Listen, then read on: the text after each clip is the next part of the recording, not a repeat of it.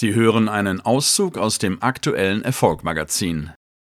Mit nur 14 Jahren brachte sie einen Sohn zur Welt, aber das Frühgeborene starb kurz nach der Geburt. Sie ging mit dieser Geschichte erst 1986 an die Öffentlichkeit, als sie im Alter von 32 bereits bekannt war und betrat mit dieser viel beachteten, schonungslosen Offenheit Neuland in der Mediengeschichte.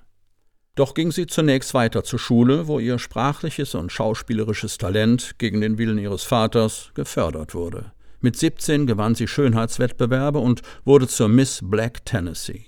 Ein Radiosender wurde auf sie aufmerksam und ließ sie als Schülerin Nachrichten vorlesen. Mit 19 bekam sie eine Stelle bei einem Fernsehsender angeboten und wurde so 1973 nicht nur zur jüngsten, sondern auch zur ersten schwarzen Frontfrau einer TV-Nachrichtensendung.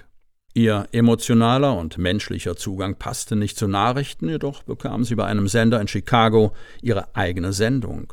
The Oprah Winfrey Show wird so beliebt, dass etliche weitere Sender die Übertragungsrechte kauften und schließlich wurde sie zur unumstrittenen Nummer eins in den gesamten USA.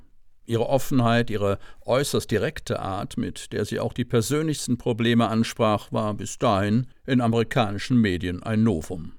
Für ihre Talkgäste waren die verstörenden Geständnisse oft eine Befreiung und die Zuhörer liebten sie dafür.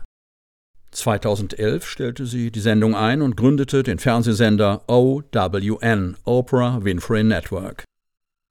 Ihr schauspielerisches Talent bewies sie in etwa zwei Dutzend Filmen und Serien.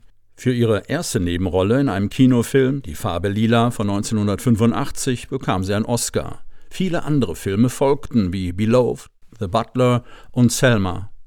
Ihre Filme und Serien drehen sich um die Armut der Schwarzen in Amerika, um Missbrauch, Gewalt, Drogenkonsum und Kriminalität und natürlich um Rassismus.